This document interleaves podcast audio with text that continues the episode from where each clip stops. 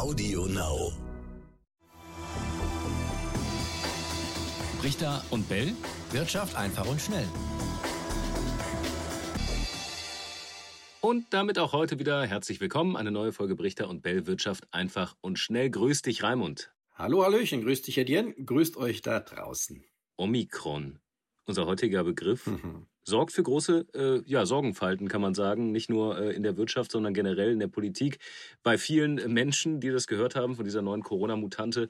Ähm, heute wollen Bund und Länder neue Verschärfungen besprechen beim Bund-Länder-Gipfel. Unter anderem soll es Kontaktbeschränkungen für Ungeimpfte geben. 2G im Einzelhandel wird diskutiert. Fußballfans in den Stadien soll es demnächst auch nicht mehr geben. Also viele Sachen, die da jetzt auf den Weg gebracht werden äh, können bzw. sollen. Äh, was heißt das für die Unternehmen, Raimund? Was heißt das für die Wirtschaft in Deutschland, die aktuellen Entwicklungen? Also es heißt aus meiner Sicht ganz klar, dass wenn es so kommt, die wirtschaftliche Erholung noch ein Stück weiter nach vorne geschoben wird, dann ins Frühjahr oder in den Sommer 2022 hinein.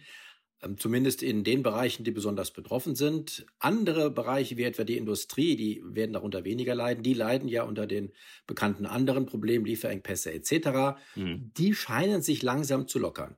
Aber für die betroffenen Bereiche Veranstaltungen, Gastronomie wird es nochmal ein harter Winter. Ja, an den Börsen ging es am Freitag, also vor einer Woche knapp, äh, richtig nach unten. Das hat sich ja fast kurz so angefühlt wie bei dem Corona-Crash, den wir äh, erlebt haben äh, zu Beginn der Pandemie hat sich dann aber ein bisschen eingependelt. Also in dieser Woche ist der DAX ähm, trotz auch einiger Minuszeichen, aber insgesamt eher wieder Richtung Erholungskurs unterwegs. Oder das wird jetzt kein großer Crash werden. Das hat man jetzt schon wieder verdauen können. Also mit einem großen Crash rechne ich nicht. Man kann es nie ausschließen. Aber äh, nein, wir haben ja schon den ganzen Sommer über darüber geredet, dass Korrekturen immer wieder sein müssen an den Börsen. Wir hatten eine ähnliche Korrektur, die meisten Leute haben das schon wieder vergessen, im September bis Anfang Oktober, da ging es nach unten. Dann war ja die Jahresendrede schon ausgerufen, weil es im Oktober kräftig nach oben ging, im November dann nur noch am Anfang. Jetzt haben wir eigentlich eine ähnliche Korrektur wie im September. Und wenn es dabei bleibt, ähm, ist eigentlich alles in Butter, rein markttechnisch gesehen. Verstehe. Wichtig vielleicht noch in Bezug auf Omikron ist ähm, die Frage, wie sich die Sachen entwickeln in Bezug auf die ähm, Gefährlichkeit des Virus. Dass das Virus ansteckender ist, diese Variante, das sind sich ja wohl die meisten Experten einig. Die Frage ist nun, ob es äh, dafür, dass es ansteckender ist, weniger gefährlich ist, also die Schwere der Verläufe äh, geringer ist. Das wäre sogar dann ein positives Zeichen. Und da gibt es an der Börse ja sogar einige, die, ähm, die ganz optimistisch sind, die sagen, ja, wenn es tatsächlich äh, weniger gefährlich ist, dieses Omikron, und sich aber dann stark ausbreitet, weil es ansteckender ist, dann ist das sogar eine gute Entwicklung. Und äh, ich glaube, von diesen Nachrichten, die werden in den nächsten ein bis zwei Wochen dann äh, eintrudeln, äh, schätze ich mal, da wird auch die weitere Entwicklung an der Börse abhängen. Die Entwicklung beim Einzelhandel ist vielleicht auch nochmal spannend, können wir auch nochmal kurz drauf gucken, denn die sagen natürlich, also wenn jetzt 2G kommt im ganzen Land, beziehungsweise vor allem dann natürlich in unseren Geschäften, das ist unverhältnismäßig. Ähm, wir haben schon Lüftungskonzepte, sind also gut irgendwie vorbereitet. Ähm, jetzt kommt aber auch nochmal das Thema Lieferengpässe dazu. Das hast du auch schon gesagt. Die Umsätze sind im Oktober, da gab es jetzt neue Zahlen, überraschend gesunken. Da hatte man eigentlich mit einem leichten Plus gerechnet. Äh, es ging aber runter und jetzt auch in den kommenden Wochen äh, könnte es Lieferengpässe geben. Unter anderem äh, Spielwaren könnten knapp werden, vielleicht auch schon die Geschenke unterm Baum. Also da sieht es gerade nicht gut aus. Ähm, vielleicht nochmal auf diese Lieferengpässe eingegangen. Warum eigentlich, Raimund? Für alle, die es noch nicht so mitbekommen haben, ich meine, das geht ja schon ein bisschen länger. Was ist der Grund dafür, dass es immer noch diese Verzögerung gibt? Ja, wir reden ja seit langem darüber. Also nochmal ganz kurz, äh, das hängt vor allen Dingen damit zusammen, dass im Zuge der Corona-Krise die Nachfrage sich verschoben hat, eben weg von den äh, Dienstleistungen, von Reisen, äh, von Gastronomie, von Veranstaltungen hin zu tatsächlichen Waren. Und dieser Nachfrageschock, der auf der einen Seite jetzt negativ war, auf der anderen positiv, der hat dann eben zu verstärkt zu solchen Lieferengpässen geführt. Aber das ist gerade dabei, sich zu entspannen. Nicht bis zum Weihnachtsfest, äh, das ist zu kurzfristig, aber im Blick auf das nächste Jahr rechne ich damit. Aber es geht dann auch darum, dass äh, zum Teil die Ware zu wenig produziert wird, aber zum Teil auch noch immer auf diesen Schiffen vor den Häfen liegt, oder? Dass es einfach auch nicht abgefertigt wird. Ja, weil eben, wie gesagt, der Nachfrageschock so groß war, äh, dass hier viele mehr Waren ähm, bestellt worden sind als äh, erwartet. Und das ist übrigens auch eine interessante Entwicklung.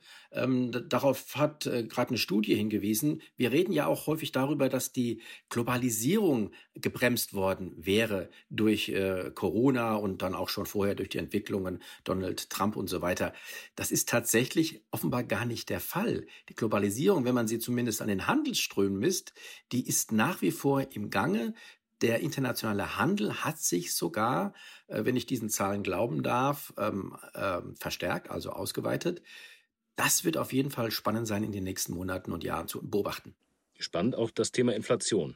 Das ist ja auch noch etwas, was äh, wirklich schon jetzt seit einigen Wochen, Monaten äh, immer wieder thematisiert wird. Also es wird teurer, Lebensmittel, Konsumgüter, das haben wir ja gemerkt. Äh, und es soll wohl auch erstmal so weitergehen, hat jetzt auch ähm, Jerome Powell gesagt, der Chef der US-Notenbank. Ähm, das wird sich dann irgendwie ins nächste Jahr noch weiterziehen und da dann so langsam ein bisschen ähm, ja, an Fahrt, ähm, sag ich mal, wegnehmen. Ähm, da hatte man ja auch eigentlich früher mitgerechnet. Aber ähm, auch da vielleicht nochmal, Raimund, weil wir immer wieder drüber sprechen. Warum wird alles teurer? Warum wird alles teurer? Das hat ähnliche Gründe. Es werden vor allen Dingen eben äh, diese Waren teurer, äh, auf die sich jetzt die Nachfrage konzentriert. Ähm, zum anderen, äh, das sind hausgemachte Verteuerungen, eben die, der Klimawandel, der Klimaschutz. Hier werden bewusst die fossilen Energieträger teurer gemacht, damit der Klimawandel vorangetrieben wird. Das sind die Hauptgründe. Also du meinst jetzt Sprit zum Beispiel? Sprit oder Gas oder? Genau, genau, genau. Der Ölpreis selbst ist ja auch äh, kräftig gestiegen äh, im Lauf des, äh, äh dieses Jahres.